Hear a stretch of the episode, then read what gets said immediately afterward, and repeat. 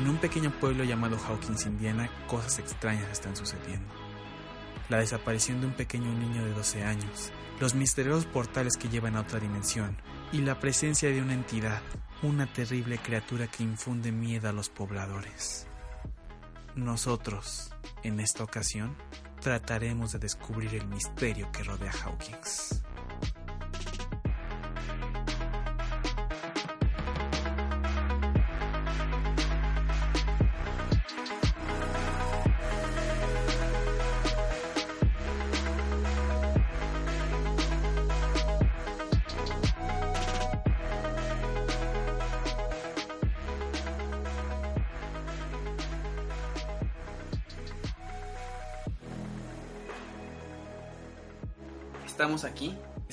Hernández, Hola. Tony Hernández ¿Qué tal? y yo, Joshua Trujillo. ¿Qué es lo que piensan acerca de la serie de televisión, chicos? Muy buena. ¿Sí? ¿La Sí. disfrutaron? Sí, Bastante. bastante. Yo también la disfruté bastante. De hecho, me pareció una de las mejores series de televisión de los tiempos que corren. Y, y una gran sorpresa aparte porque últimamente siento que las series de Netflix han estado decayendo. Pero esta serie en particular me, me gustó bastante. Este, la segunda temporada no me ha decepcionado. Sí, Debo decirte que cuando vi... Bueno, primero que nada no soy un sujeto de series, Ajá. soy un sujeto más como de películas. Y cuando me decían que viera Stranger Things, me negaba, porque era una serie precisamente. Y me decían que se había quedado como en un final abierto, ¿no? Entonces yo decía, eso va para larga. Y no, no, este, no me atreví a verla. Y un día no sé por qué, simplemente este, la vi, creo que mi hermana me la recomendó. Y me encantó. De, de hecho, es la única serie que he visto dos veces consecutivas. La primera temporada, ¿no? Ah, sí, la primera temporada. Ajá. Sí. Este, sí, realmente me gustó. ¿Y tú sí lo que qué es lo que piensas de la serie? ¿Te gustó? ¿No te gustó? Pues a mí me gustó mucho, me gustó muchísimo el ambiente, me gustó mucho cómo están construidos los personajes, sobre todo de los niños. Bueno, es que en realidad todos, o sea, Sí. todos los protagonistas, la mamá de Will, el sheriff, los niños, el Evan, todos, todos, todos me encantaron. Y sí, yo hacía mucho que no veía una serie tan buena. O sea, creo que a esa solamente le llega como Daredevil la temporada 1. Ah, excelente. Pero- A mí me encanta esa cosa. Sí, Yo pero realmente... Y yo, te he recomendado que Sí. sigues en tu necesidad. Esa es otra de esas series que, al, al menos la primera temporada, puede ser que la segunda no. A mí me encanta la segunda, pero yo siento que sí baja un poco la calidad. Pero la primera temporada es perfecta. Y esta es una prueba de mi declaración. De que no, no me gustan las series. Sí, de hecho, ¿cuál es su personaje favorito de la primera temporada? Ah, yo creo que el personaje favorito, yo, yo en mi humilde opinión, Ajá, el personaje favorito de todos, al menos de la gran mayoría de las personas, ajá. es Mike. Mike. Yo siento que es, eh, de hecho no es el protagonista anunciado, pero yo siento Ajá. que es el protagonista de facto. Sí, creo que sí. Eh, creo que ¿Y es tu favorito, tu personaje favori- favorito? sí es mi personaje favorito junto con él, obviamente. Claro. ¿Y tú, Silo, cuál es tu personaje favorito? Yo no creo que pueda elegir uno. Realmente todos me gustan de alguna u otra manera, pero supongo que Joyce, la mamá de Will, es un personaje que me gusta mucho. Sobre todo en la segunda temporada siento que va- ha como evolucionado bastante su personaje. Ah, Sí. Bueno, en lo, en lo personal pienso. ¿Tú, Tona, cuál?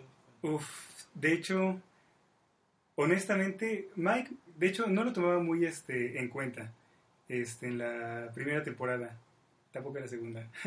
Pero este, mis personajes favoritos siempre fueron, desde que lo vi en la primera temporada, este Dusty, el niño gordito de los chinos, que no Ah, tiene sí. No manches, me encantó en la primera temporada. También este Steve, el novio de... Ah, Steve a mí me gusta mucho. El novio de Nancy. No, Steve. De hecho, ese personaje lo odiaba al principio, pero después me... Tiene una evolución de, sí. perso- de personaje Sí. muy, muy buena a lo Sí. largo de la primera temporada. Sí. Evoluciona.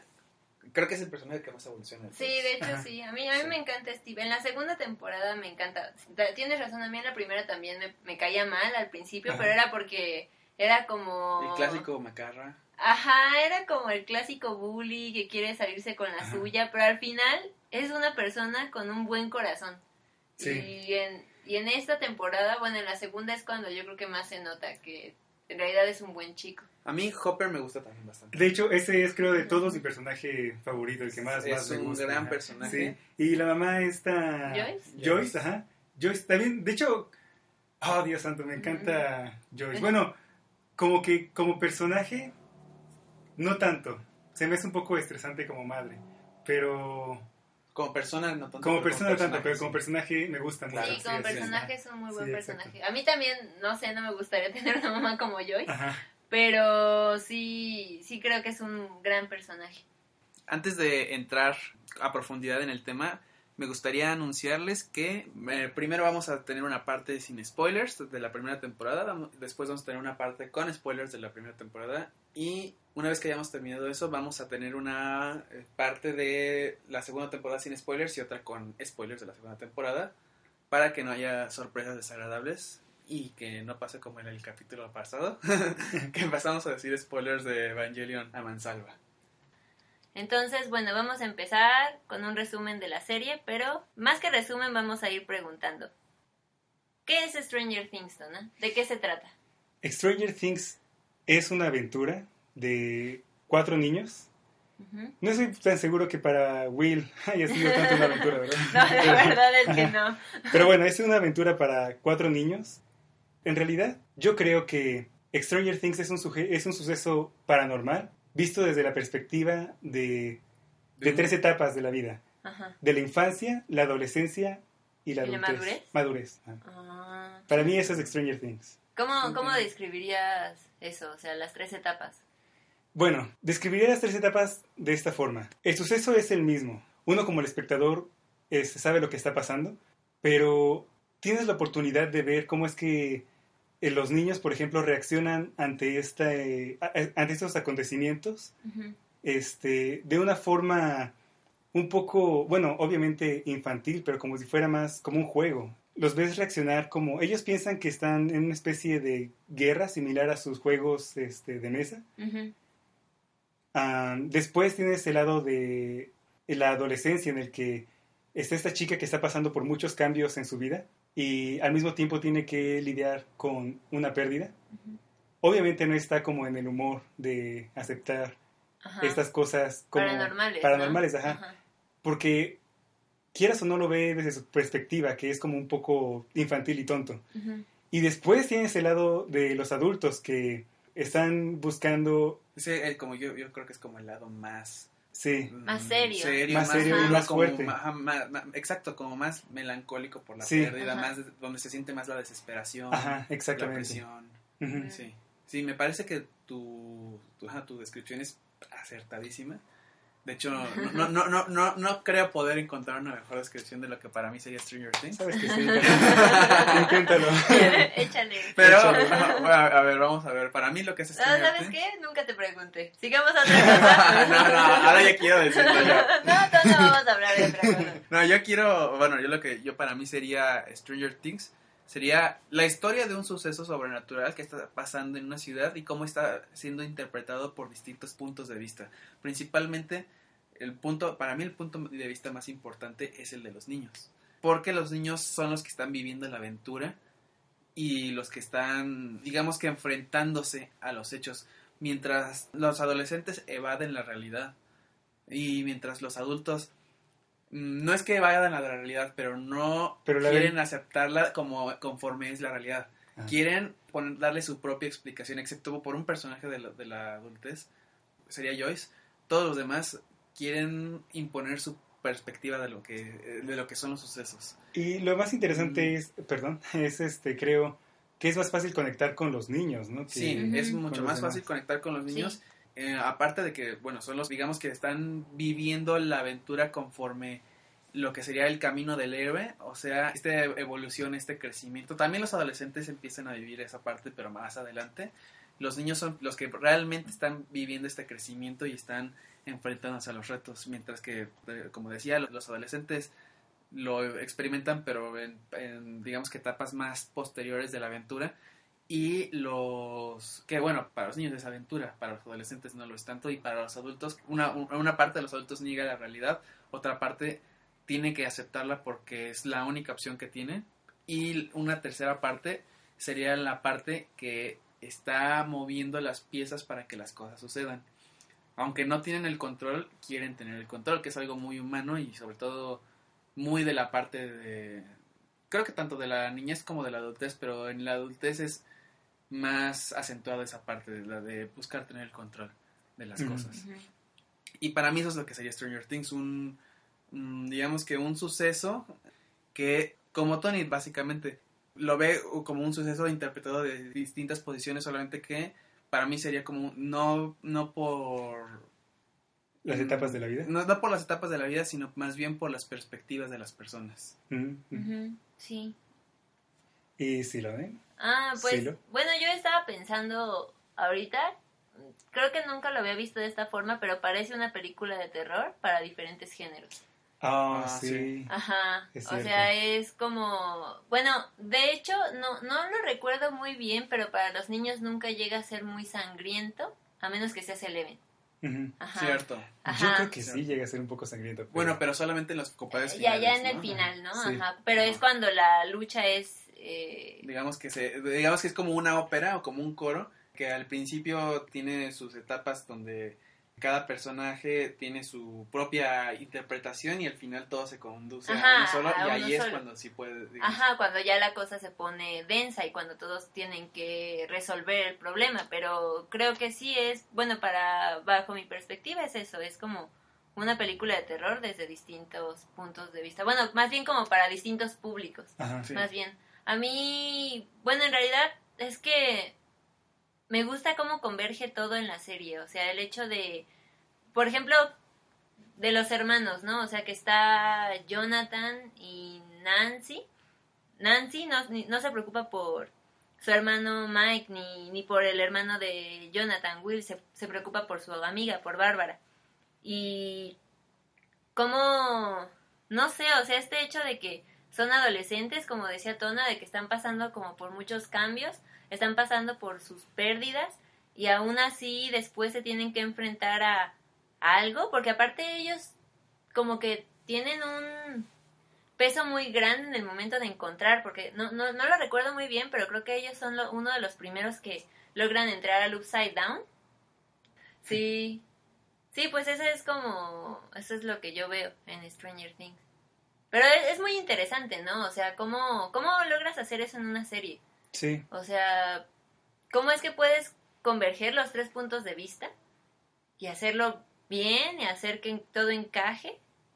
No sé, eso creo que es uno de los grandes puntos que tiene a su favor y algo por lo que yo creo que es como una de las... Sí, está muy, muy bien escrita, ¿no? Muy... Ajá. Sí, a mí me parece que yo realmente solo tengo elogios para la serie, aunque creo que en su momento, de hecho, en su momento obviamente fue un éxito, Sí. pero yo en su momento sí escuché algunas críticas y no a todas ¿Negativas? personas- negativas y no a todas las personas les gustó la serie. Realmente yo no la puedo comprender porque a mí la primera temporada me gustó bastante, y también la segunda.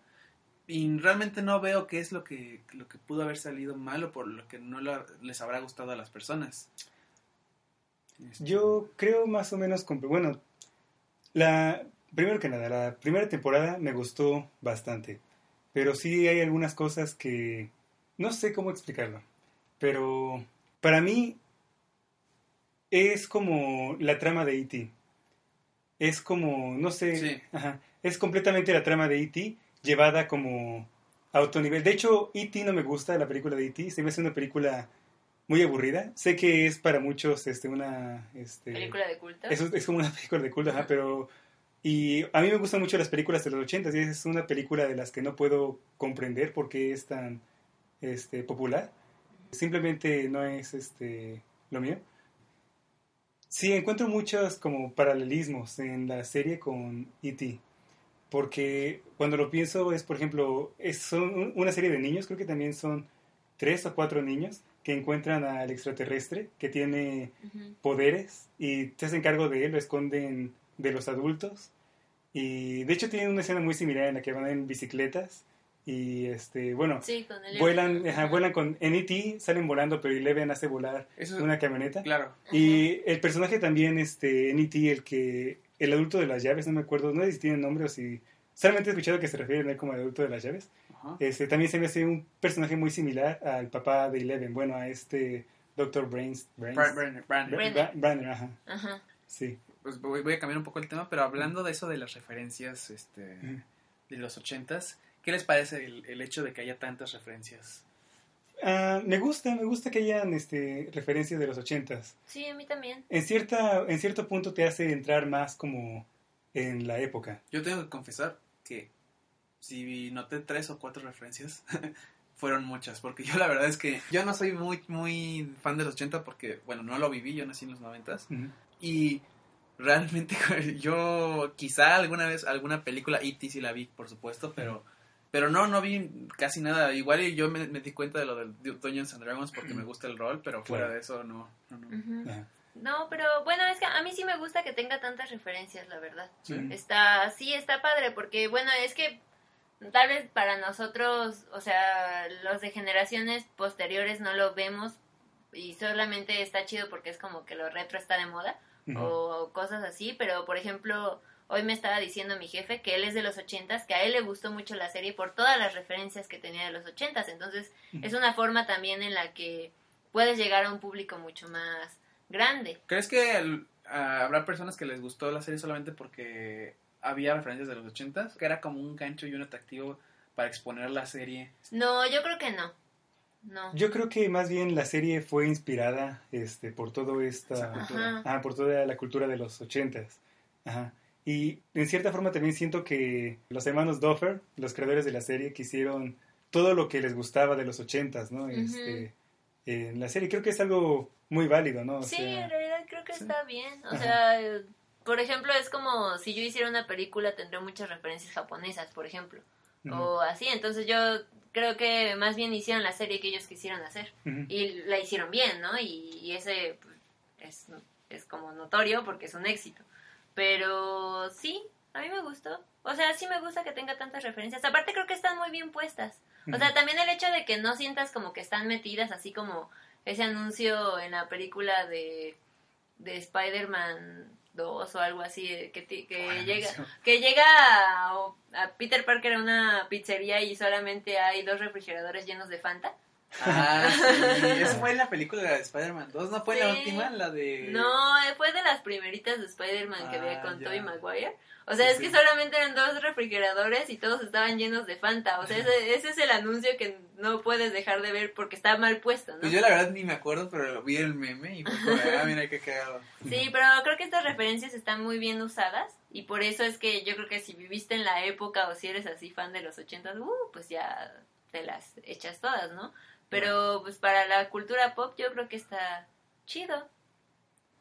Además, te ayuda muy bien a ubicar exactamente como la época, ¿no? Porque una cosa es que te den un número, 1980 y lo que sea, Ajá. Pero otra cosa es que te den como este, Sí, hechos, ¿no? Como Ajá. esos detallitos, ¿no? Que por Ajá. ejemplo vas a ver una película de Star Wars, Ajá. cosas así. O que de hecho... O más bien como que Star Wars ya había salido, ¿no? entonces más o menos te Ajá. ayuda a ubicar, ah, ok, Ajá. Star Wars, volumen, lo que sea, ya... Sí, ajá, que- Sí, pero que- por que eso está la los niños película. eran fans, ¿no? Sí, no, y eh, claro, Ajá. de hecho a- a- hacen muchísimo eso, ¿no? De, de decir, este, ay, sí, los juguetes de Star Wars y bla, bla. Sí, de hecho, no sé si fijaron, pero en la segunda temporada hay de elecciones del 84 o algo Ah, así. sí. Ah, sí. Ajá, hay pósters de elecciones. Y también ahí te digo que en, en- en la segunda temporada al menos me doy cuenta que había como un letrero así de, de una cartelera de cine que estaba anunciándose una película de la época, creo que era Robocop o No era este Terminator. era Terminator. Ah, ya, sí. Sí, o sea, siento que te ayuda muy bien a ubicarte en la época. Ajá, y más también, como dicen ustedes ahorita, este que por ejemplo estaba el póster de Robocop, digo, perdón, de Terminator, este, también como que te pone en cierto este estado emocional, no sé, como Sí, claro. Ajá. Ajá. Sí, o sea, si has visto la película que están anunciando, es como la ubicas y luego, luego tienes como ese, bueno, la sensación de la película como que te llega y Ajá. sabes, no sé. Sí, porque ajá. sabes de lo que están hablando, ¿no? No Ajá, es un exacto. universo ficticio, no te están poniendo cosas que no pasaron, sino realmente es algo que pudiste haber visto igual y no en la época, o sea, igual y lo viste en el 5 cuando Mm. tenías 8 años, pero, pero lo viste, ¿no? Y aparte ya lo viste y ya era viejo en ese momento. y, Ay, Sí. mira sus peinados. Y entonces ves esta serie donde tienen los mismos peinados de la película. Y Y, curiosamente como, quedan bien, ¿eh? O sea, yo siento que en esta serie hay peinados que, que, que se usan y que, por ejemplo, el cabello de Steve, Ah, sí. pero a Steve le queda bien. O sea, es que O sea, yo también como- creo yo siento que... que hicieron ahí como una reedición, una, una remodelación. No sé, del- también creo que el fenotipo de todos los actores es muy... Realista. Ajá, no, no solo, sí es realista, pero aparte creo que es como si los hubieran dibujado, como si los hubieran diseñado para que quedaran en esa época, con esa ropa, en ese ambiente. Yo, yo siento, sobre todo lo siento en Nancy, o sea, la, o sea, la forma de la cara, que es como muy flaquita, pero chiquita, y la ropa que tiene y el peinado que trae no se ve como si a una chica de los 2000 la peinaran como de los 80, sino que realmente Ah, ya, ya es, ajá, también Steve, creo que la forma de su cara, todo, Sí. es, es, o sea, realmente Por eso queda para también. alguien, ajá. ¿Sabes? Yo, ahora que lo estás diciendo, yo estaba pensando. opa, Yo actualmente veo a Jonathan, el personaje de Jonathan, el hermano de Will. Y digo, ay, pues está, es un chavo que pues se ve medio pues acabadón, pero pues, hasta esto está guapo y todo, pero si lo piensas, imagínate ese mismo personaje, o sea, esa misma persona en los ochentas debería ser como realmente todo un freak. Sí. Ajá, Porque aquí actualmente se lo, lo ves y es normal, ¿no? O sea, Ajá. hay bastantes personas como él, Ajá. pero e- e- ese peinado tan como descuidado y esa ropa tan, sí, tan descuidada, es como ese tipo seguro que era un freak, ¿no? Para, Sí. para la Que época. además se la pasaba todo el tiempo solo, ¿no? Sin Solo, amigos, o con su hermano, ajá. o con su madre, Sí. trabajando. Creo que Ajá, trabajaba, Sí, ¿no? que trabajaba. Ajá. y creo que tomaba fotografías, sí, tomaba Sí, tomaba fotografías, ajá. Sí, era un chico triste y solitario. Ajá, sí, Sí, con y, problemas. y realmente tú le ves el aspecto y te digo, actualmente parece normal, pero en ese momento sí, eh, bueno, poniéndonos en la época, sí debió haber sido como, órale, que, que esté loco, ¿qué onda? Otra cosa, hablando este, de- de los actores y los personajes, cuando yo la vi, la primera cosa que noté es que nadie era como guapo Ajá. en los estándares este, de Tradicionales belleza. de Ajá. belleza, Sí, ¿no? sí, Ni siquiera sí. Steve. Sí, ni siquiera Steve, este, sí, o sea, no es como el garanazo, ¿no? Este, al que pondrías en ese papel, al que pondrías en ese papel, sino que realmente siento que hicieron como un casting buscando quién interpretara mejor Ajá. al personaje en, no sé, del lado emocional, más que. Más que nada. Sí, Y- de hecho, por ejemplo, a mí Mike se me hace feo. O sea, en la primera temporada es que Mike es feo. A mí, ¿eh? a mí tengo que decir que yo, bueno, te digo, soy hombre y además eh, ya tengo bastante edad, pero me- yo veo a Mike y digo, está, está bonito para, lo- para, ser- para ser un En la ¿eh? primera temporada es feo. ¿Sí? O sea, sí, no lo recuerdo. En la segunda se compuso. De Ay, hecho, no, hay, están hoy vi- iguales. hoy vi un ¿no? tweet. Sí, No, están no. iguales. Mike, Mike y Will son idénticos y además, la- aparte, son iguales en la primera y en la Hoy, hoy vi un tweet de que pusieron una comparativa de la primera serie y la de la segunda serie y le, le escribieron al actor, le dijeron, ¿de qué agua estás bebiendo?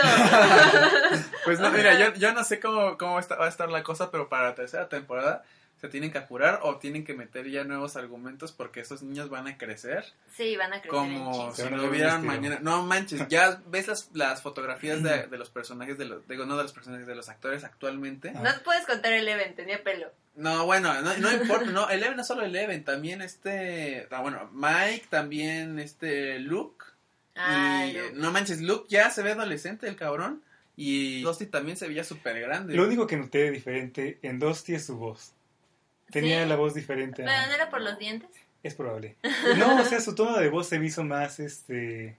Es que bueno, es obvio. Son niños, ¿no? Caballeroso. O sea, Macho. Es, es Macho como las películas de Harry Potter. Pinche Harry Potter terminó teniendo así como 30 años cuando... cuando No, pero también Harry. Potter fue gradual, o sea, lo viste de, de pirinolita No, pero trompo, hubo o sea, no una película este de la 3 a la 4 que me parece que es la de del Cáliz de Fuego.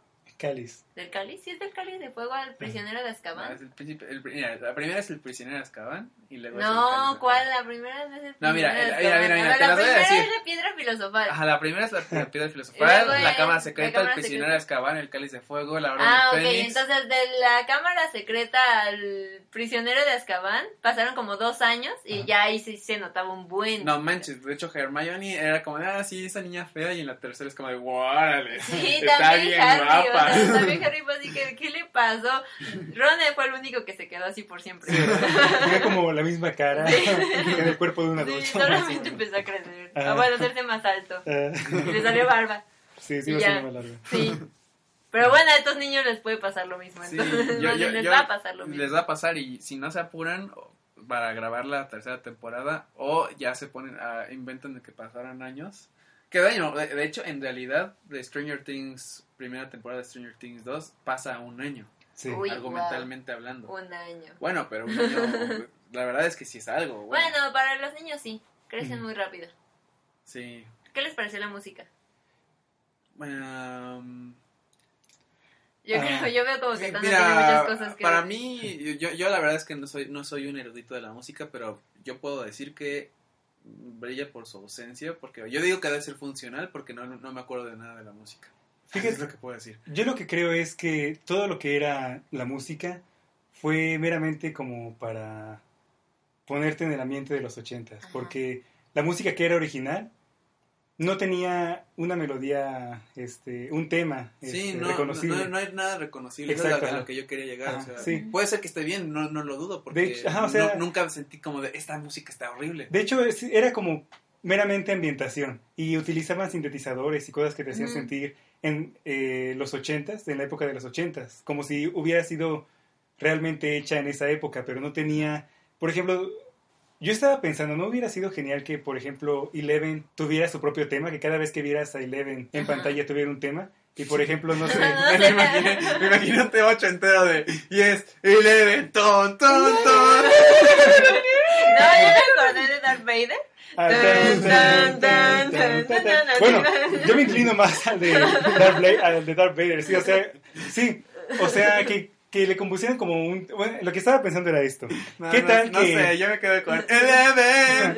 Pero ¿qué tal, qué tal que Eleven tuviera como su propio tema y el de Morgorgon tuviera como igual un tema Ah, diferente? algo más wagneriano. refieres, Ajá, tipo, sí, pero ah, cuando ambos compartieran este, Sí, la, la pantalla, que los dos temas se combinaran para hacer como Sí, uno. te digo, algo wagneriano. Ajá, sí. Eso me hubiera gustado. Y no sé por qué eso también te ayuda a entender mejor la relación de los personajes, Ah, incluso a una profundidad este, Mayor. Ajá. Por Ajá. ejemplo, am, supongamos la vida de Eleven es este, horrible, porque la vida de Eleven es horrible. Pero Bueno, supongamos que hay un momento. No sé, ¿eh? tiene poderes. Tiene poderes, sí. o sea, razón. sí, pero... Pero, ajá, como sus experiencias de vida no son de lo más deseables. Pero supongamos que, no recuerdo si esto pasó en la serie o algo, pero supongamos que Eleven tiene un recuerdo que le sea cálido. Y supongamos que hay un tema que represente esa, ¿no? esa calidez que siente al ver, no sé, el dibujo de su madre o algo así. ¿Y qué tal podrían hacer lo mismo como... Con el Tocar el mismo- ¿no? Yo ¿eh? digo que deberían hacer lo mismo con el Demogorgon y cuando el Sí, Demogorgon pero viva mi punto, bonito. mi punto, pero mi punto es, ¿qué tal que cuando esta Eleven empieza a tener una relación más cercana con Mike, sonara el mismo tema? Ah, que- pero claro que con una evolución, claro, del tema. Ajá, la- la- incluso si es el, exactamente el mismo tema, te ayuda a entender cuál es la relación sí, que claro, está formando. Ajá. Ajá, Ajá, o sus con- sentimientos. Ah, los sentimientos, Ajá. ajá. Como, por ejemplo, esta, este que sujeto que deberían está ser- aquí es Mira, mi ya- nueva familia, algo así, no lo sé. Ya que estamos variándole, Ajá. puestos a pensar en cosas que no fueron, Ajá. yo diría que sí debería haber una evolución tipo de tema, así que sea el mismo tema, pero con, digamos que un arreglo distinto, más chido. Dos acá. baterías. Pero sí, o sea, de hecho, ¿sabes? Eso es lo padre de la música original. Por ejemplo, podría haber sido como el mismo tema una vez que empieza a darse cuenta que Mike es como su familia o su definición de familia. Y una vez que su relación evoluciona, ¿por qué no también hacer que la música evolucione con eso? No lo sé, o sea, siento que están desperdiciando, sí, que están como... No, bueno, yo no siento que sea desperdicio. Yo siempre, simplemente pienso que hay personas en este mundo que son genios y que han hecho cosas geniales. Y hay personas que, aunque sean muy buenos o que tengan un talento excepcional, pues no es lo mismo eh, llegar con un dude que lleva 40 años haciendo películas o que tiene un, talento que además de un talento tiene un compositor de cabecera que está muy muy pasado y que, o sea, yo siento que pues eh, con Stranger Things, eh, los creadores, los hermanos Duffer, son excelentes guionistas, a mí me gusta mucho lo que han hecho, pero probablemente no sepan mucho de música. Sí, de hecho, ese es, este, el, problema, que muchas veces un director no es músico, entonces... O sea, a mí, si a mí me pones a, a- a dirigir algo, probablemente yo también con la música... Mira, no sé, que yo no sé, no voy a decir que sería mejor o sea, sería peor porque no soy director y no, todos pueden decir cualquier cosa, ¿no? Pero yo puedo entender que esas personas quizá no lo hayan hecho precisamente porque no, no saben no saben cómo hacerlo. Pero sí, me parece que suena. También, ojalá que no sea el caso, pero hay personas, bueno, este, si escuchas algunas este, entrevistas eh, a los directores así de los últimos, de la última década, está esa tendencia de que la música no es necesaria, de que es simplemente Sí. como para llenar un hueco. Y, ¿Has visto las últimas películas? Yo Sí, creo o sea- que desde el 2015 para acá. por ejemplo, pregúntame de el universo cinemático de Marvel, no No recuerdo. tiene nada bueno. No tiene nada No, bueno. nada, no, lo Ajá. último que hicieron bueno fue Spider-Man, que las compuso Danny Elfman y ya. Ah, Y aparte, fíjate que la, la última de Spider-Man, la de Homecoming, la, la única parte que me gustó, digo, bueno, de, de música Musicalmente, habla- ajá. hablando, Ajá. es nada más el inicio que sale el tema de Spider-Man. Ah, sí, Ah, cierto. sí. No manches, en esa parte yo empecé a aplaudir. Sí, esa fue Estaba de, solo wow. en mi Sí. cuarto y empecé a aplaudir. Porque es algo que tampoco hacen, ya nadie hace, ¿no? Nadie Sí, toca el no, tema. del, de- del- del ori- superhéroe. Ajá. Ajá. Y debe- siento que deberían de ser más porque es emocionante, ¿no? O sea, Sí, de conoces este, la serie, conoce eh, y cantas los temas en tu cuarto o lo que sea. Bueno, al menos yo lo hago. Pero este, pero sí, sea, cuando lo ves en pantalla, cuando lo ves en pantalla sí te emociona, ¿no? No sé, Sí, es como claro, es que es un golpe en el riñón de tu infancia, ¿no? Sea, Es que es, por ejemplo, como cuando salió la primera película de Spider-Man y no te creías que fuera una película de Spider-Man, luego la fuiste a ver y sonaba el tema de la, ca- de la, pel- de la caricatura de los 90 y era como, ¿En serio no sonaba el tema en la manches". primera película de Spider-Man? Sí, el tema de Spider-Man. Sí, pero nada más sonaba al Sí. final. ¿No, ¿no? no sonaba nada más en el micro, eh, en el celular o algo así? No, sí sonaba. No, no sonaba. ah, bueno, pero no era Spider-Man. Spider-Man, no. ¿Cuál? Ah, sí, esa. es No, la que esa no era. Entonces, ¿cuál era? Era... Ay, ya no me acuerdo, la tenía muy presente y ya no. Pues, Según yo, tienen un compositor que está bastante bien, pero no es el tema de Spider-Man. Bueno, Danny Elfman le compuso un, un tema. Sí, sí, sí. Ajá, Bueno. a eso me refiero. Pero era como eso, o sea, que la veías y era como, ¡ay, es Spider-Man! A, a mí, a mí el que me gustó bastante el te- el- la banda sonora fue la de la primera película de X-Men. Ah, sí. Ah. Porque de hecho, la, la banda sonora de la primera película de X-Men, tiene el tema de los de X-Men re- se recuerda, tiene como reminiscencias Ajá. de lo que fue la película, bueno, de Ah. la, la serie de televisión. Y eso me gusta mucho. Sí. Sí, entonces, no sé. Así, regresando al tema. A regresar al tema. Y no sé, aparte de la música original, la música que utilizaron este de Sí, o sea, el, ya el score de- Ajá. sí, me gustó. Sí. Nunca había visto una serie en la que conociera todas las canciones que salían. Sí. No, en serio, sí fue como musicalmente, bueno, en ese lado este Sí, musicalmente claro. hablando, eh, hablando me Complació. ah, sí, me complació en este aspecto porque todas las canciones las sabía y me gustaron. Sí, Bastante. a mí me, me gustó mucho, pero sí nada más, pues las canciones de bandas. Sí, la, o sea, Las cumbias, Las cumbias. Los corridos. los corridos. Ah, ya- Sí. ah, no, bueno, Este. es otra cosa. Bueno, ¿les parece que ya entremos a la sección con spoilers? A partir de ahora, digamos Sí. que ya las personas que no hayan visto la primera temporada de Stranger Things deberían en esos momentos dejar de, de reproducir esta cosa ir a ir a ver la primera temporada, porque si no han visto la primera temporada, no sé qué están haciendo aquí. Y la verdad es que la segunda temporada también es muy buena, así que vayan, corran insensatos y ven las dos temporadas. Seguramente si ven un capítulo de la primera temporada, van a terminar viendo las toda. dos. Viendo las dos, sí, de hecho. Y bueno, de corrido, entonces- en una sola noche. Mm. bueno, y, y entonces, ¿qué es lo que les, les pareció la figura del Demogorgon? Me gustó. ¿Sí? A ti todo te gustó. Eh, ¿Por qué? bueno, Te vas a sorprender cuando lleguemos a la segunda temporada. Me gustó porque, aunque no lo crean, fue hecho de con efectos prácticos. No Sí se nota. y con retoques sí este, creo, ¿eh? digitales. Ajá. Pero me gustó porque están haciendo una película, digo, perdón, una serie inspirada en films de los ochentas. Y siento que si no lo hubieran hecho hubiera sido bastante, no sé, un poco patético si no, si no lo hubieran hecho. Sí, o sea, si hubiera sobre sido todo, CGI. sobre todo porque el CGI actual como que está decayendo, Ajá, siento, sí. ¿eh? O sea, está... Y, perdón. está- No, sí, no, que, que no, no, está, Ajá. no me está gustando el último, lo último que he visto en CGI. Sí, y también, no sé si fue referencia, pero me, re- me recordó mucho al personaje, al monstruo de una película que se llama Pumpkinhead. Ah, no, No no, la- tengo idea de no qué que- estás hablando. No, Es mira, este- aquí el experto en películas ochenteras malas eres tú, así que... No es tan mala. He visto peor. He visto, he visto peores. Sí. Sí, pero sí, o sea, bueno, me recordó a Pumpkinhead. Más que nada en el cuerpo. Este, la cabeza no tiene na- nada que ver, pero sí, o sea, yo había visto algunas cosas de El Demogorgon y yo, bueno, antes de ver la serie, cuando me negaba a verla porque era Ajá. una serie y no soy de series, este, decía, "Ah, esa cosa que para mí este, lucé como cualquier este, zombie genérico de.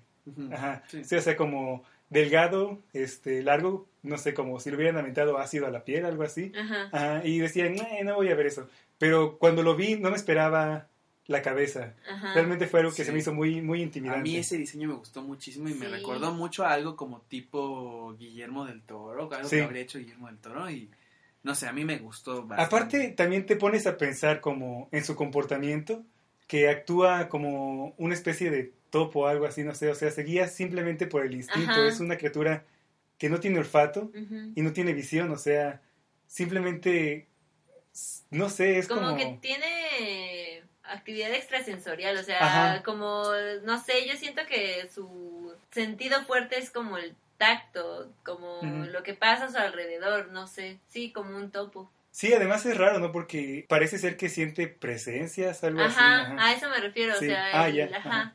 Sí, entonces sí, me gustó bastante. ¿Y qué es lo que piensan acerca del hecho de que algunas personas, eso es lo que no me gustó a mí de la serie, de hecho, que es lo que a algunas personas las atrapaba como a Will y a otras personas las mataba como a Bárbara. Yo creo que...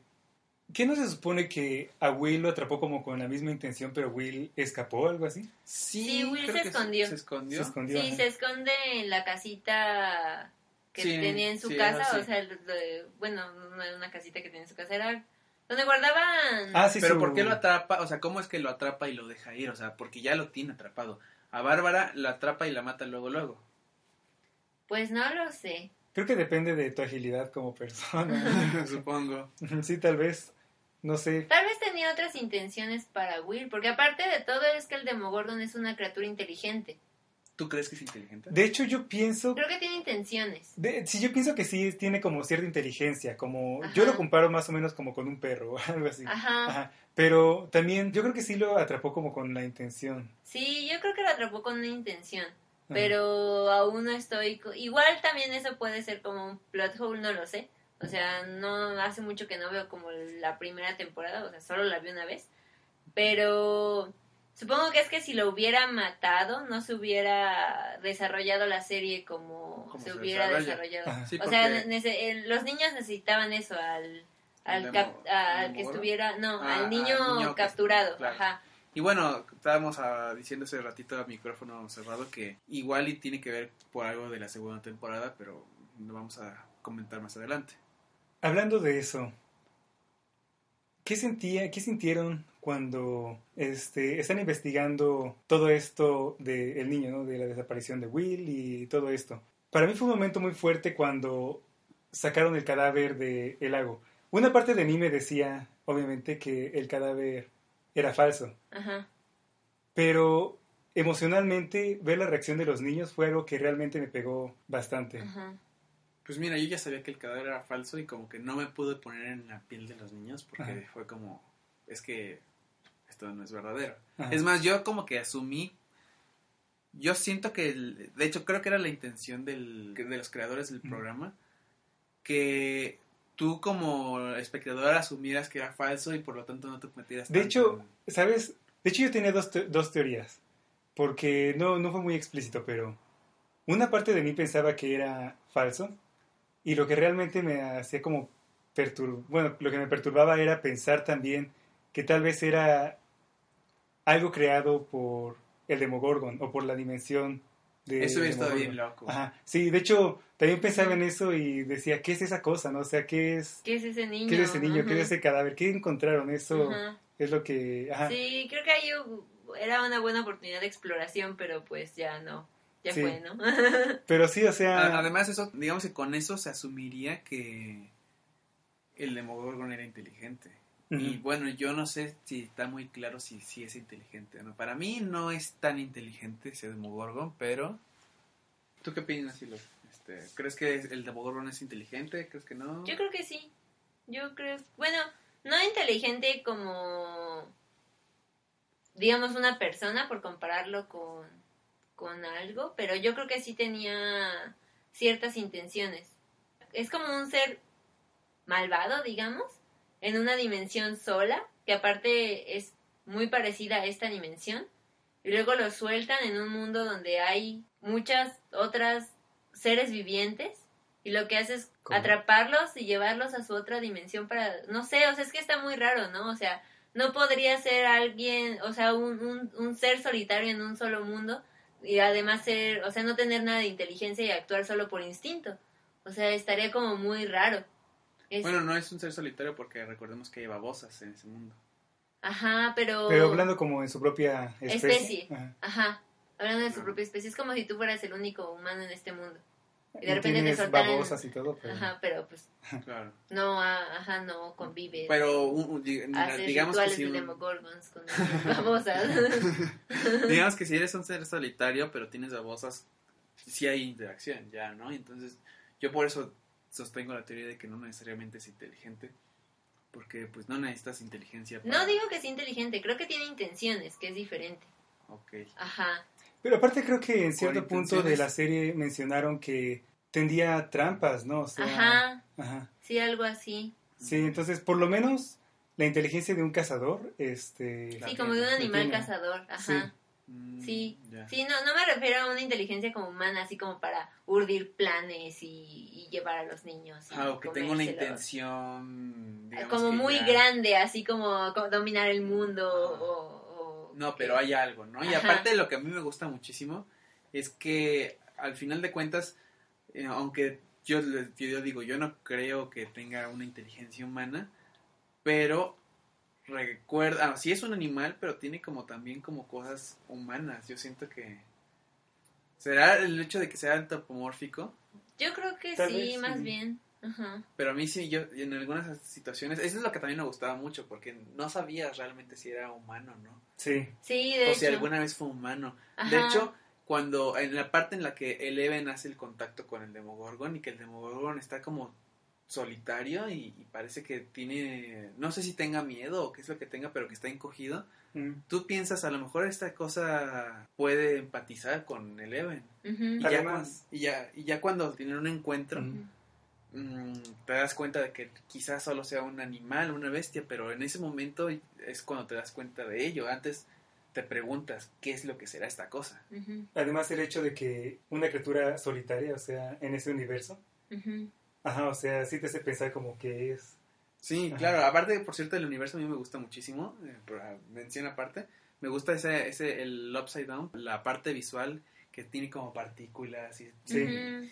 Dicen Entonces- que, creo que decían que era como un eco, ¿no? De nuestra Ajá. dimensión. Ah, ¿lo dicen? Ajá, creo que sí. Yo no sé, pero a mí me encantaría y estaría muy interesante eh, que, o sea, bueno, es una posibilidad, es una teoría que tengo. Bueno, ni siquiera es teoría, solo pienso que me gustaría bastante que ese universo fuera eh, como un futuro posible del universo que conocemos. Mm, Eso me gustaría, que en realidad se trate de un futuro posible y por eso sea exactamente lo mismo, pero todo destruido.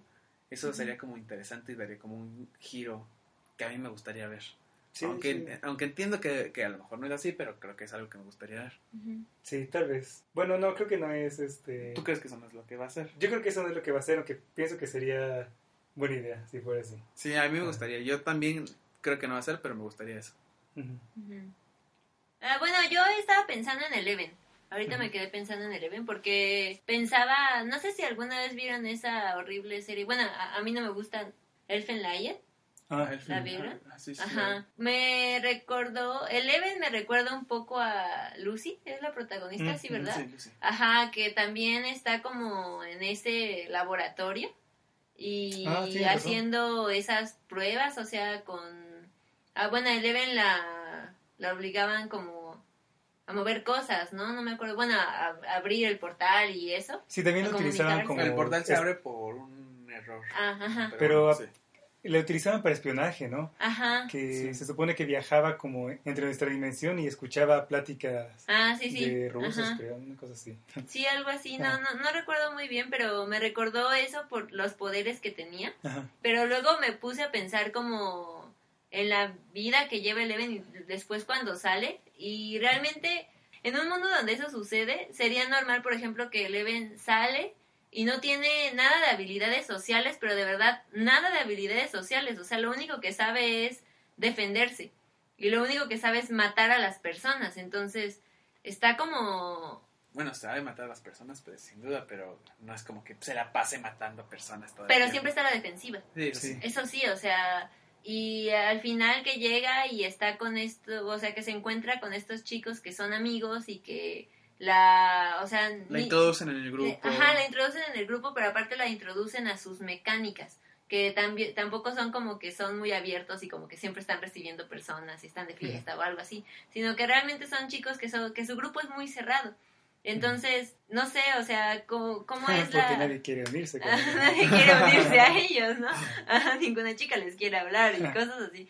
Pero, pues sí, o sea, me quedé pensando como en ella y como realmente en su comportamiento y cómo es que para ella resolver las cosas siempre es así como, bueno, pues le voy a quitar la cabeza. Y así, no sé, o sea, pienso así como, ay, pobrecita, pero no sé. ¿Qué, qué es lo que piensas acerca de la relación de amor que se gesta entre Mike y Eleven? Me gusta, sí, me gusta, siento que está bonita. Sí, a mí me parece Pero- muy tierno. Ajá, me parece muy tierna, eso, ajá. Pues, mira, te diré. Sí, Tenía que ser el interés. Desde el principio supe que iba a ser el interés romántico de Mike. de Mike, Eleven, ¿no? Se, se nota Sí. luego, luego, Ajá. ajá. Aunque a veces me pongo a pensar, ¿por qué diablos Mike? O sea, eh, honestamente creo que era este como más chido este Dusty. Tal vez, o sea, físicamente no sea como Pues ya, ya te Ajá. respondiste, chavo. no, sí, o- sí, Sí. pero, o sea, no, pero- no, a- pero, eso- hasta- pensando, pensando, pensando, este, como Eleven, o sea, A esas alturas de la vida, una niña. ¿tú qué crees que le va a interesar? La... pero es que Eleven no era como una niña cualquiera, o sea, No, nunca o tuvo, sea- nunca fue expuesta. Igual a- Mike fue el que la trató bien, ¿eh? Ajá. Sí, no, pero es que Dusty la defendió, este, varias veces. De y, de Luke, ajá. sí, y él mostró mucho más coraje que este Mike, o sea, al final las cosas son como son, ¿no? Pero yo realmente siempre me he preguntado, ¿por qué Mike? O sea, ¿por qué? sí, no sé. No sé, a mí me pareció como muy natural cómo se dio las cosas y no jamás Fíjate pensé que en lo a mí no. en Dusty- y sobre todo porque no vi nunca intención de, de Dusty de querer estar con Eleven o algo así. Ajá. Pero sí, no sé, o sea, Es es, que- que... son niños. No, a, mí- a mí lo que Pero no me... Mike sí, bien, sí, bien que o, o sea, sí, pero a mí lo que no me acaba de cuadrar es como a esa edad. Sí. Ay, no manches, o sea, yo era, yo sí me enamoré a esa edad. Y, O sea, no sí, nada, sí pero... te enamoras a esa edad. O bueno, ni siquiera es que te enamores, es Bueno, así sí, como te que llega te, a gustar una te niña, gusta claro, alguien, ¿no? ajá, y aparte es porque nunca le hablas, ¿no? Y es así Sí, como, claro, mira, es tan bonita, y, no- y la ves de lejos, ay, es tan bonita, no, nunca le voy a hablar. Y sí, o sea, no tienes como experiencias en, por ejemplo, no tienes bien definido como qué se siente cuando realmente Te gusta te alguien. gusta alguien No, o cómo pero- se siente amar a alguien cosas, ¿no? ajeno Al final de cuentas. tu familia o algo así. Ajá. O sea, si no es que entonces nunca te llegaría a gustar nadie, así pasarías la vida como un vegetal sin No, sí, pero No, o sea, ¿por qué tiene que ser ella, o sea, una chica tan especial que dices, no manches, o sea, ¿por qué tiene que ser como la primera chica que le guste, no? O sea, pues no sabemos si fue la primera chica que le gusta. Además, Parece pues no, sí. o sea, no tiene, ahí sí yo tengo que decir, yo estoy defendiendo la la relación. Pero No, es o que sea- pero pues, no, en el amor no hay reglas, simplemente Ah. te gustó y ya, chao, así es la vida, no puedes decidirlo. Mira, te voy a decir una cosa. A mí, la verdad, lo de las relaciones no me interesa.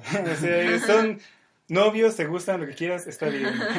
Mientras no arruinen Respeto lo eso. demás. ajá. Sí, ajá. O sea, y obviamente, desde el principio sabías que se tenía que dar. Ajá. Sí, claro. También simplemente porque el la pero lo único que digo, así, ajá, ¿no? sí, pero exacto, lo que yo pienso es, pudieron haberlo manejado de otra forma. Sí, he visto muy como cliché, no sé, esa parte, o sea. A no mí sé. también un poco porque hace ver el Eleven como la damisela en peligro de Ay, repente. no. No. o sea, sé que no es, pero es que es como... Va a ah, refugiarse en Mike. Ajá, ajá. va a refugiarse en Mike. Sí. No, O ¿Y sea, sabes? eh, no. Siento sí, que yo también, creo sí. sí. también yo siento que, mira, te voy a decir, la primera temporada tiene, creo, ocho episodios. Ajá. En los primeros episodios no se conocieron Eleven y Mike. Es hasta mucho después, no creo hasta... Es como en el 3, ¿no? O en Ajá. el 4 que se conoce. Sí, más o menos. Y pasa muy rápido, o sea, ¿no sería mejor que se conocen, Pero- no se gustan, viven cosas y al final Pero la relación que tienen se ha formado tan fuerte que podrías decir, ok, lo entiendo, no sea... Realmente en toda la primera temporada no pasa nada. de- Se besan en la última, en los Sí. últimos capítulos. En el primera último temporada. de la primera temporada se besan. Sí. No me acuerdo. Sí, se besan. Si me dicen que sí, pues sí, les creo. Es Sí. que el problema yo creo, bueno, para mí, es que su relación se maneja de una forma como muy intensa, mucho más de lo que han vivido. O sea, yo siento que Bueno, mira, Para si, si has, llegar- si has vivido tratando de sobrevivir a un Demogorgon super cerdo. Es que si has tratado Es de, que- si has vivido tratando de sobrevivir a un Demogorgon super cerdo, no te ha dado tiempo. Mentira, mentira. Las, las teorías ecológicas dicen que precisamente en los momentos donde hay más peligro, cuando terminas de pasar una etapa de peligro y estás viviendo con una persona. eh, Exacto, cuando terminas. Ajá.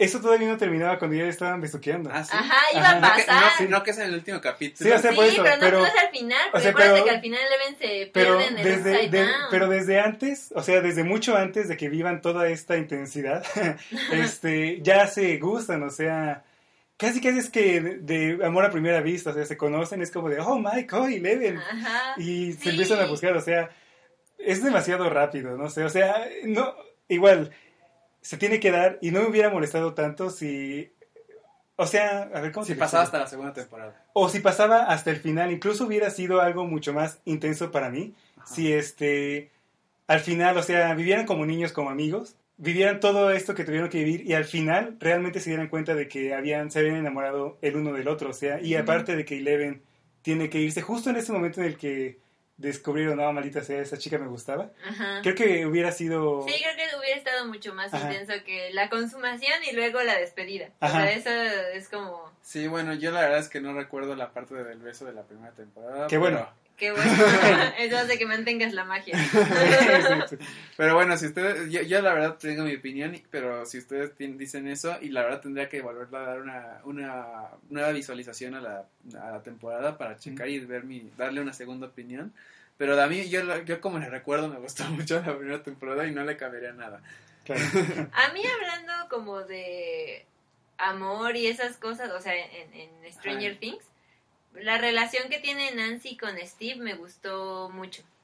Realmente... Sí. ajá. Aunque, bueno, eso, eso es interesante, porque eh, yo tengo algo que decir, tanto de Nancy, y- bueno, tanto de Nancy y Jonathan como de Hopper y Joyce, yo siento que hay como una una tensión sexual no resuelta a lo largo de toda la temporada. Es que creo que sí, pero a mí me gustó mucho el hecho de que al final Nancy no se quedara con Jonathan.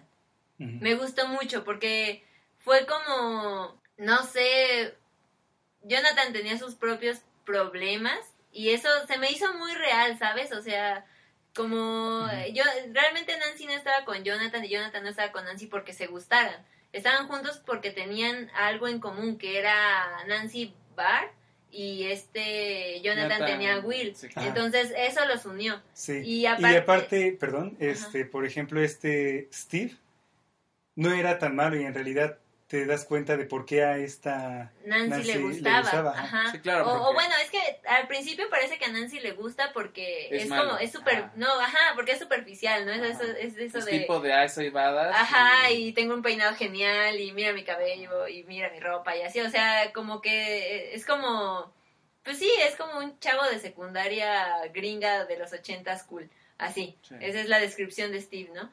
Pero después, o sea, ya cuando pasa todo, de, yo, yo tengo como muy clara esa, como e- e- esos momentos de los capítulos donde esta Nancy y Jonathan estaban en la casa de Jonathan a punto de enfrentarse, creo que al Dem- Demogorgon, y Steve va porque se Ah, quiere sí. moler a golpes a, a Jonathan. de hecho, esa escena me gustó bastante. Ajá, y que de repente ellos están en contra del Demogorgon y llega Steve y le da un, un batazo. Eso es como, o sea, rectifica a Sí. Steve en todos los De sentidos. hecho, esa es una escena de un- donde de verdad te das cuenta de la maestría que tienen los guionistas y que dices, "Sa- saben lo que están haciendo. Sí, estuvo muy, exacto. muy bien planeado. Ajá, Sí, sí. la verdad es que esa escena... De Sí, hecho, sí. ¿sabes? Hace rato dijiste, mencionaste algo de la evolución de los personajes. Y yo creo que no es tanto como la evolución que tienen durante la historia, sino la evolución que han tenido durante sus vidas, que realmente las ves como personas reales con matices. Claro. Y van despertando, bueno, van mostrando los matices en diferentes partes De la de la serie, serie, ajá, ajá. en los cuales son este, requeri- eh, requeridos esas, de- esa- esos cambios de Ajá.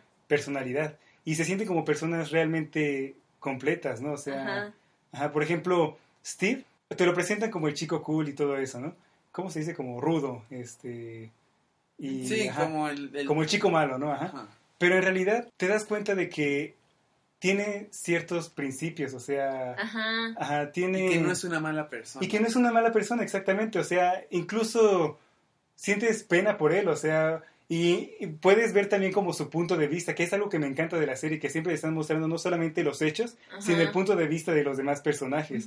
Y o sea, desde su punto de vista, realmente parece que Bárbara este, lo está engañando. Y claro, también este, Nancy. influye, Nancy, perdón, que Nancy lo está engañando y influye mucho también su personalidad, ¿no? Que es este... Sí, que sí tiene su... Su sea- carácter, ajá, ajá. es, es como muy posesivo, Ajá. muy muy celoso, pero al final de cuentas, hecho, este tiene esas partes malas y son innegables, pero también Ajá. tiene sus partes buenas, y de hecho terminas viendo que tiene un lado muy amable, que termina, que, que ayuda a los niños, que digamos que es capaz de unirse al- a la persona que a la que más le tiene celos, Sí.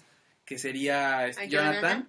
Y es capaz de unirse por un bien en común porque él ve que están requiriendo esa ayuda. Claro. También algo que me gustó es que, por ejemplo, llega, este, llega a la casa de esta Joyce, este, a la casa de Will, y se encuentra a Bárbara y a este, Nancy. a Nancy, se encuentra a Nancy y a este, ¿cómo se llama? Jonathan. y a Jonathan en esta situación tan extraña, ¿no? O sea, la casa está llena de luces, Ajá. ellos están este, prendiendo fuego con armas, no sé. Y él se queda, él se queda así como de, ¿qué diablos están haciendo? no? Y, este, y eh, bueno, después aparece el Demogorgon, pelean contra él, y él está completamente asustado y es como, Ajá. este, bueno, no, no entiende qué está pasando y ellos le dicen, mira amigo, este, no sabes qué está pasando, tienes dos opciones, te quedas y nos ayudas o te largas, ¿no? Y él decide irse, pero justamente cuando está yendo dice, están en problemas, necesitan mi ayuda. Y a pesar de que no comprendí nada de lo que estaba pasando, a pesar de que este, su novia estaba con el tipo con el que probablemente le estaba este, engañando, engañando, Ajá, en una casa llena de luz, En una casa- ajá. fuego. sí, con esa criatura, decide regresar. Y, Y este, además regresa con un bat con pico. Ajá, exacto, Está pero bien regresa- chido. regresa a ayudar a Nancy. Ajá. Entonces te das cuenta de su interés. O sea, no es solamente porque al parecer simplemente el interés de él te lo hacen ver durante toda la serie como que simplemente quería acostarse con ella, ¿no? Ajá. Pero en realidad eso te hace ver que realmente le interesa, bueno, que le... No manches, a mí me gusta muchísimo Ajá. el hecho de que sí, o sea, descubres que es una persona que está enamorado. Exacto. enamorada de, Exacto, de- ajá. de- de Nancy y que realmente le importa a ella eh, como persona, no, no, no es un objeto sexual. Sí, exacto. Ajá, y de hecho, o sea, la admira por todo lo que él no es, ¿no? O sea, porque ella es inteligente, porque no, no se deja llevar como por... Las apariencias. Las apariencias, Bueno, ajá. sí, yo creo que un poco Nancy sí, pero solamente al principio y en Ajá. esa parte. O sea, porque si está con Steve es porque Steve es como Pero yo el chico malo. Sí, pero yo siento que aparte, él siente que ella vio en él algo más Ajá. que el niño malo. Ajá. Pienso que es una parte que él admira de ella, ¿no? Como la capacidad de ponerse en los zapatos De otras de personas. otras personas. ajá. ajá. No lo sé. Sí, Pero- por, eso, sí. o sea, por eso me gusta que se haya quedado con él en la primera temporada con. Steve. Porque la verdad es que si de verdad tú estás peleando contra un monstruo y llega el, uh, bueno, tú no sabes si es tu novio, porque él cree que tú lo estás engañando.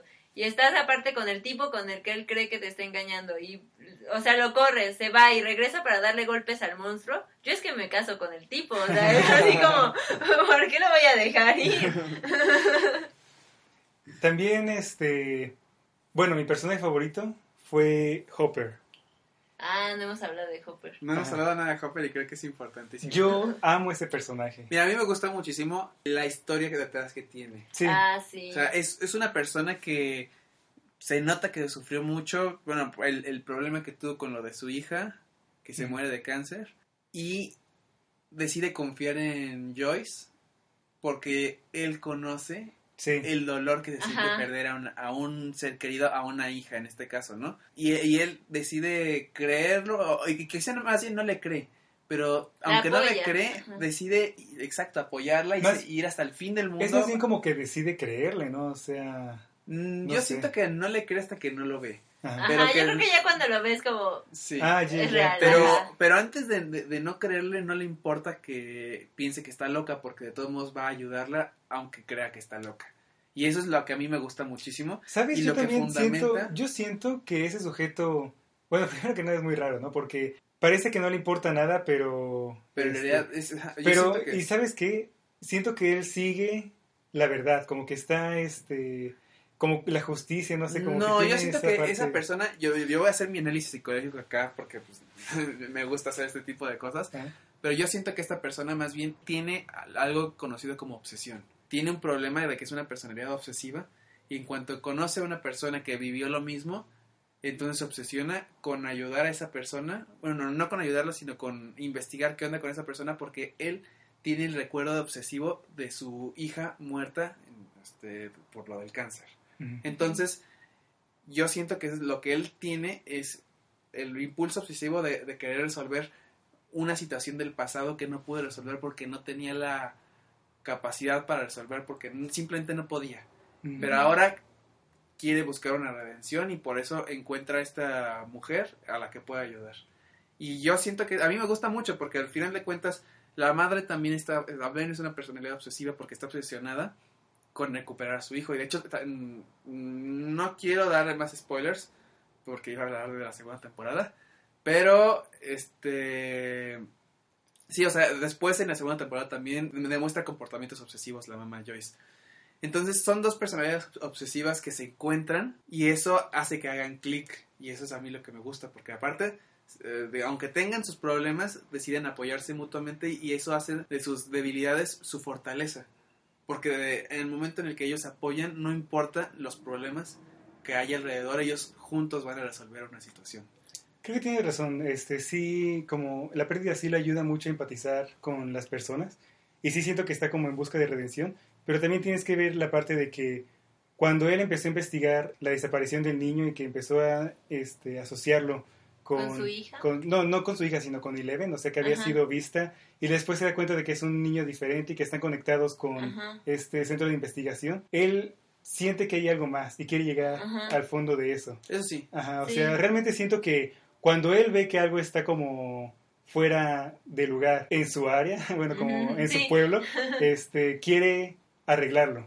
Ajá. Pero te das cuenta que en realidad hay un- una cosa que sucede y es que en realidad a, Hopper no le interesa tanto lo que pasa en el pueblo hasta que empieza a pasar esto. Como que realmente tú ves la personalidad de Hopper antes y pues es un alcohólico que no le interesa ya su vida, ya Aparte no- está como cansado, Está como cansado, deprimido. deprimido y es no es hasta que empiezas a ver que estas cosas están pasando que, que realmente se activa y dice oye tengo que investigar Sí, pero yo, yo, creo que, que, sí es- por, en parte por su pasado no no porque Sí, sea pero un- también, o sea, ¿qué comparas? O- Este, o sea, era un pueblo pedorro en el que no pasaba nada y de repente empezaron a pasar este, cosas Sí, más... cosas Este, alienígenas, ajá. Sí, bueno, no pero aparte, Pero aparte más como densas, o sea, el asesinato de un sujeto y ha sido como que empezaron, bueno, cosas como poco comunes, eh, Sí. habla- hablando como de la paz de un pueblito. Entonces yo siento que ahí es cuando empieza como a decir, ok, hay que este, como poner la profesión en marcha, ¿no? Hay que activarnos y así, no sé, porque también él en cierto punto se da cuenta de que lo que está pasando, bueno, como que hay cosas más allá de lo que él puede entender, ¿no? O sea, se da cuenta de que el cadáver del niño este, era falso, se da cuenta como de todo lo, de que algo- están escondiendo algo en esta empresa y de cierta forma eso le hace, como, bueno, cuando alguien llega y le dice, lo que está pasando es esto, él dice, ok, no tiene sentido, pero tiene más sentido de que la explicación que yo tengo que es ninguna, yo te creo. Y eso es lo que me gustó realmente del personaje, o sea que, no sé, o sea, su capacidad de creer este, en las personas, pero realmente tiene como bases, o como que no simplemente se deja llevar por el sentido común, sino que también dice, no sé, es como que el sentido común no está funcionando, ¿qué otra explicación hay? Eso debe de ser, este... claro algo como muy Lo verdadero.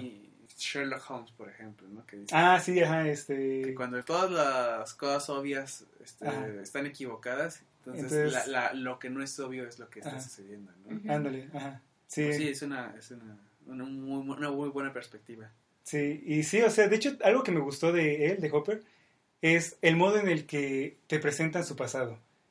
De hecho, es algo que, me o sea, en, en narrativa este, contemporánea, lo que harían sería el personaje en cierta escena te dice su pasado, lo más rápido que pueda.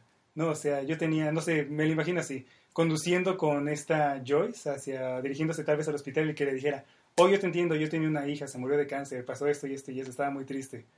Y en realidad como no te dice nada, es mucho, Ajá. es un diálogo explicativo y es como... Ajá, como que no te llega, Ajá, no, no te lo llega, captas, no Exacto, pero como te lo muestran, o sea, realmente puedes ver su pasado y te lo muestran en partes de la historia que tienen como cierta relación. Ajá. Como si fuera un recuerdo, Como si fuera, ajá, o sea, como lo que está viviendo en ese momento le despierta esos recuerdos y eso es mucho más intenso. De hecho, honestamente, la primera vez que lo vi, este, cómo murió este, su hija, sí me llegó al corazón. Sí, sí. Descubriste Tu que lloró. uno. Mi, cocoro- ajá, descubrí que tenía un corazón. Mi, mi corazón creció 10 tallas ese día. Como el Grinch. Sí. Empezaste a gotear. Empecé a gotear. sí. De repente un sonido lle- llenó mis oídos y dije, ¿qué es esto? Y me di cuenta. ¿Es amor? Esto es amor. ¡Maldición! Te odio, Stranger Things. Me las pagarán, hermanos Gopher. Me las pagarán. Sí. sí. Y por eso también es que creo que si analizamos la relación de esta. Nancy Ah, y, ajá, y este Hopper, la relación de Eleven con Mike se ve muy barata en comparación. Nancy y Hopper. No, perdón, Wow. ¿Cuál Suena como. No vieron la misma versión que yo. De Nancy con Steve, Steve, perdón. ajá. ajá. Y bueno, y el pasado de Hopper, la relación de Eleven. Ah, bueno, sí, la Sí, verdad, sí, pero tienes que considerar que de todas las partes, digamos, de la serie, la parte menos dramática es la parte de los niños. Yo pienso que es también bastante dramática. No, no. Sí, déjame decirte por qué. A ver. Porque. Échale, Y yo échale. también tengo un argumento. A ver, tú primero, tú primero. Bueno, yo creo, o sea, imagínate, tienes cuatro amigos.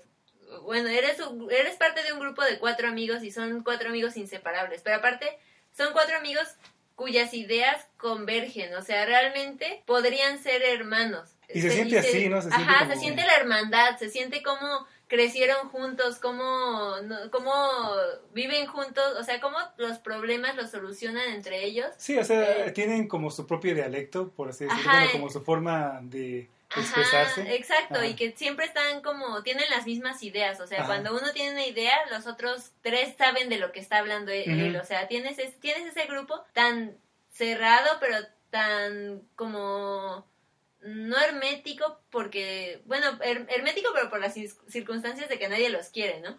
Pero de que están tan unidos, tienes ese grupo tan unido y de repente uno de ellos desaparece. O sea, de- y, de- y no solo eso, de repente lo encuentran muerto. Sí. Y, y imagínate ese dolor, o sea, ese el perder a tu amigo, el perder y, y también, por ejemplo, no no no sé cómo fue con los demás, pero Mike lo, con- lo conocía desde que estaba en el kinder, entonces imagínate eso, o sea, y para ese momento tu vida no, no, no tienes 30 años, no es así como que ya hayas conocido más personas. Ellos eran todo lo que conocían. Y en ese pueblito pinchurriento, eran, o sea, solamente eran ese grupo de cuatro.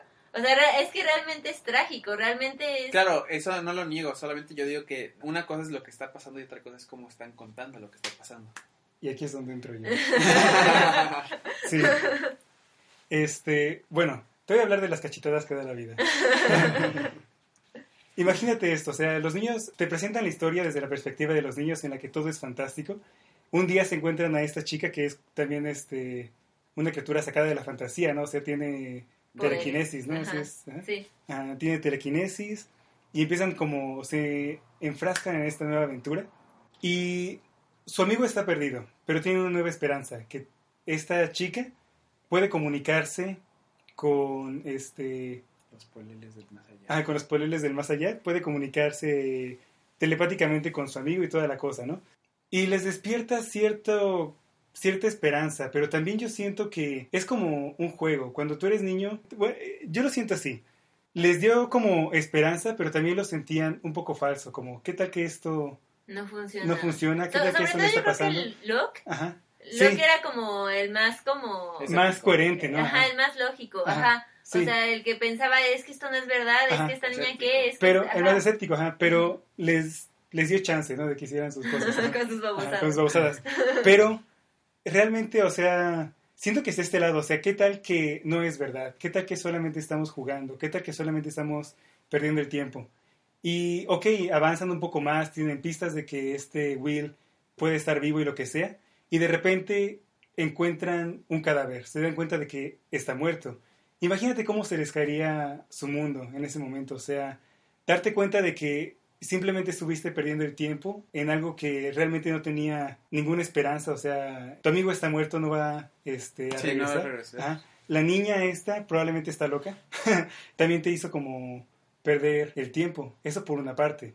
Luego también, por otro lado, tienen la esperanza de que tal vez ellos puedan contribuir en algo, de que tal vez puedan defenderse contra el Demogorgon, de que tal vez puedan este, Salvar al amigo. salva- ajá, salvar al amigo.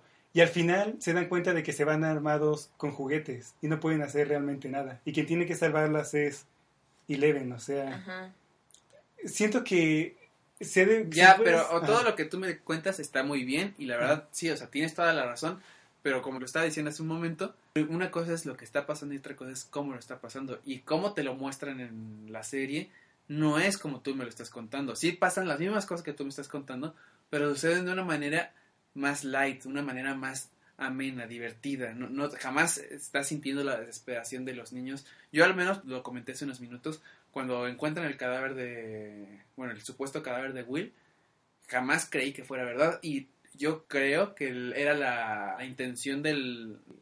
Sin embargo, puedes ver en esa escena que realmente sí hay como cierto Sí, como lo, choque lo- emocional lo ve- ves en los niños, pero no lo sientes tú y eso es importantísimo. Como, o sea, una cosa, esto, digo, es lo que pasa y otra cosa es lo que el, el creador de la serie, el guionista, o, o ni siquiera el guionista, el, el director de la serie, te presenta las cosas y el, el director de la serie no te presenta las cosas de manera en que tú creas que está pasando eso. Es muy importante que el espectador también sienta lo que los niños están pasando, pero el espectador no lo siente. ¿Por qué? Principalmente yo siento que es porque es una serie en donde los protagonistas son los niños, pero no solamente los niños están viviendo, eh, digamos que no estás solo viendo las cosas a través de los ojos de los niños, sino a través de los ojos de muchas otras personas. Y eso te hace que tengas una perspectiva distinta y no te, digamos que no creas realmente lo que pasa, porque estás viendo otras cosas, estás viendo que en realidad no es verdad, que los niños están así, pero que no tienes que preocuparte porque Will está vivo. Y tú ya has visto a Will en el otro mundo, este, sufrir y llorar y lo que sea por medio de las visiones de la mamá. Tú sabes que es verdad. Puede ser que los niños se lo cuestionen, pero tú no te lo cuestionas. Entonces, a eso es a lo que yo quiero llegar cuando digo que una cosa es lo que pasa y todo lo que dices es cierto, pero también es cierto que tú como espectador sabes que Will sí está atrapado y que Sí. no está muerto. O sea, sí, o sea, sabes este que Will está atrapado y que no está muerto, pero yo realmente, tal vez este sea cosa mía, pero yo realmente empaticé con los niños, o sea, sí, o sea, una cosa es que te muestren lo que está pasando, pero las reacciones de los personajes también es algo que, Influye. que influye Sí, bastante. eso, eso no lo niego. Porque, por ejemplo, o sea, tú sabes que Will está vivo e incluso eso crea un poco más de tensión, ¿no? Porque ahora no tienen esperanzas y detienen la búsqueda de, de Will. Y tú sabes que está vivo y quieres que sigan como Ajá, que es que retomen. eso también como Ajá. que te da un poco de miedo, digamos, Ajá, ¿no? sí, o sea, o sea, que de es como, que- ¿y ahora qué le va a pasar? Nadie Ajá, lo va a buscar. Exacto. Ajá. Pero, o sea, pero entiendes por qué dejaron de buscarlo, ¿no? O sea. Claro. si lo ves desde el punto de vista de los niños, es así como, bueno, en especial de este Luke, o sea, así es como, creo que él es el que le pega más, ¿no? Porque. Sí, Mike tiene una fe, este, inquebrantable. ajá, Ajá. sí, a- a- en Eleven. Dos. Dusty también, como que sí tiene cierta fe en... Él es ¿Y como un poco más neutral, pero Sí, sí. sí, Ajá. porque él es como que el más relajado de todos Sí, al final de sí, cuentas. sí. Es el que menos se deja afectar por la Y situación. exacto, sí, o sea, sí, de hecho es como el que, exacto, como el que se deja afectar menos por la situación y puede como ver las cosas, En ¿no? O sea, en perspectiva, sí, perspectiva. sí, sí. ajá. Sí, entonces como que él es el que, igual como que sí le pega que encuentren el cadáver, pero dice, hey, algo anda mal aquí, ¿no? O sea, algo ajá, no huele bien. algo no huele bien. ajá, sí. Algo huele mal en Dinamarca. Entonces, sí, no sé. ¿Qué opinan de Joyce? Me parece que es un personaje que me gusta bastante, aunque siento que la verdadera progresión de Joyce va a ser en la segunda temporada. En la primera temporada, mm, pues es un personaje que a algunas personas no les ha gustado, Yo he leído algunas críticas acerca de ella. A mí sí, sí me gusta. Yo no soy tan exquisito en ese aspecto. Y yo, como ya hice mi análisis acerca de Joyce, creo que... ¿No tienes nada que decir? Ajá, o sea, yo no tengo nada que decir acerca del tema. O de momento, pero puede ser que después de que ustedes digan algo, yo Ah. esté en desacuerdo con ustedes y nos pongamos a, aquí a decir cosas. A mí me gusta mucho. ¿Sí? Sí, pero como ya había dicho antes, a mí no me gustaría tener una mamá así. Pero realmente creo que está bien construido. O sea, en su búsqueda desesperada para encontrar a Will y para creer lo que sea que le indique que Will está vivo, creo que eso es algo muy humano y muy de una madre. O sea, Sí. el hecho de seguirlo buscando siempre que haya esperanza, aunque la esperanza sea muy incoherente, o sea, aunque la esperanza se salga de la realidad, eso me gustó muchísimo. Y cómo logra convencer a Hopper de que la ayude, ¿no? Y, y de cómo, aunque estoy segura de que no lo hubiera convencido, ella se hubiera metido al Upside Down para encontrar a Will, Sí. eso me gusta muchísimo. Sí, de hecho estaba pensando en... Cuando estaba viendo Stranger Things y empezaba a pasar todo esto que describes, me estaba acordando de los programas de Discovery Channel que hablan acerca de desapariciones y así. Y siempre hay una parte, bueno, no siempre, pero en muchos programas hay una parte en la que están tan desesperados por encontrar respuestas que recurren a mediums. Ajá. Y los mediums, a veces, bueno, al menos en los programas, les dicen dónde es que su Desa- ah, ajá, eh, lo que sea. desapareció y encuentran el cadáver y así. Bueno, por lo menos saben que está muerto, ¿no? Ajá. Pero sí, o sea, Lo cual razón. me hace pensar que probablemente esos mediums a lo mejor son asesinos. Ándale, probablemente, ajá. Y ellos son los que mataron a las personas, tienes razón. Pero una cosa que me gustó mucho de Joyce, ella empieza a descubrir este qué show, ¿no? O sea, qué tiene que hacer para comunicarse con Will y así, y pues ella está en su rollo y lo que me gusta mucho es cómo se ve eso a los ojos de las demás personas. Ah, sí, Como, eso ajá, sí. Tengo que Ajá. decirlo que Y, sí. ajá, ¿verdad? Y es como, Sí. no puedes ayudarla, o sea, no podrías defenderla diciéndole, lo que estás haciendo tiene coherencia, porque no lo tiene. Incluso como, como este espectador de todos los eventos que están sucediendo, ha sido así como de, Tú sabes que la mujer parece que está loca. Ajá. Y es Ajá. más, hasta tú mismo la crees loca aunque sepas que tenga ajá, razón. sí, o sea, sabes más bien que lo que está haciendo es una locura, ¿no? Ajá. Ajá. Ajá, y o sea, y Sí. realmente cuando alguien Sobre llega... todo cuando va a comprar un montón de luces de Sí, ajá. Navidad. Sí. Y Sí. que aparte es como, ¿me las fías? Ajá. ajá.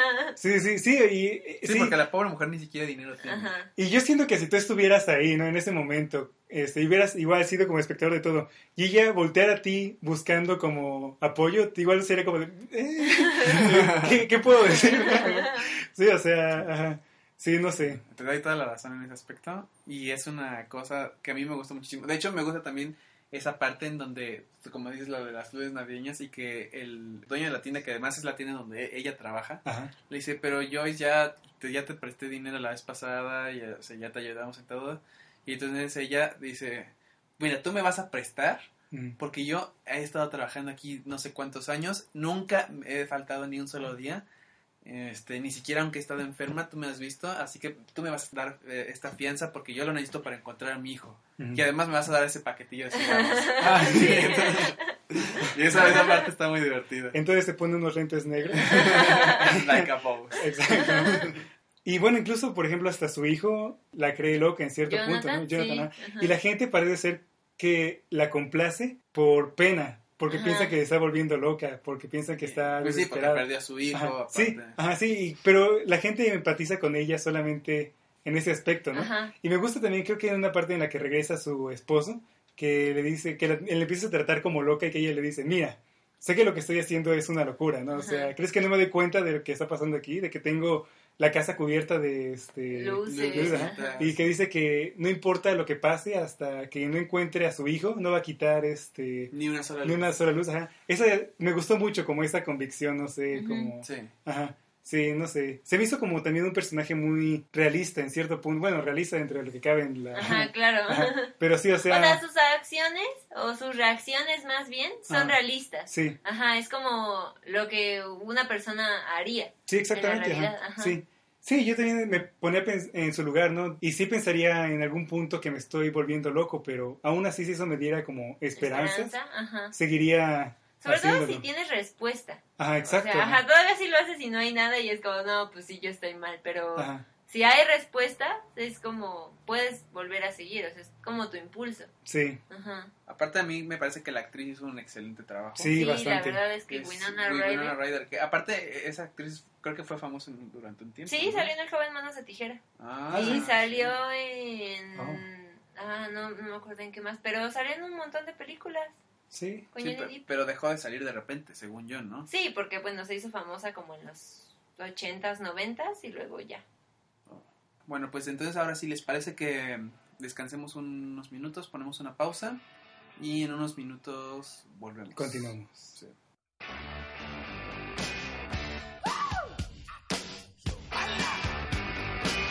Darling, you got to let me stay or should I go? If you say that you are mine, I'll be here till the end of time. So you got to let me know. Should I stay or should I go? It's always tease, tease, tease. You're happy when I'm on my knees. One day it's fine and next it's black. So if you want me off your back, well come on and let me know. Should I stay or should I go? Should I stay or should I go now? Should I stay or should I go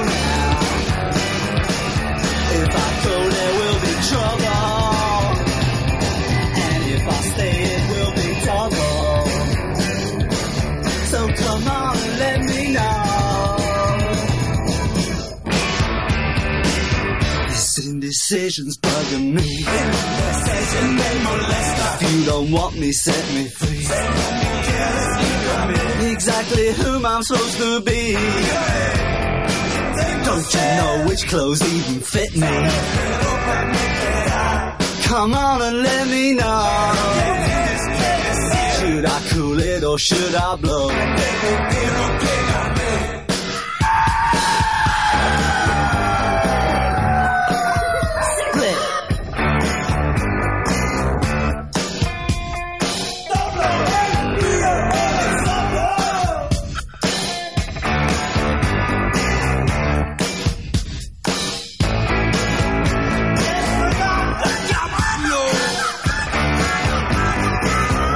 Should I stay or should I go now?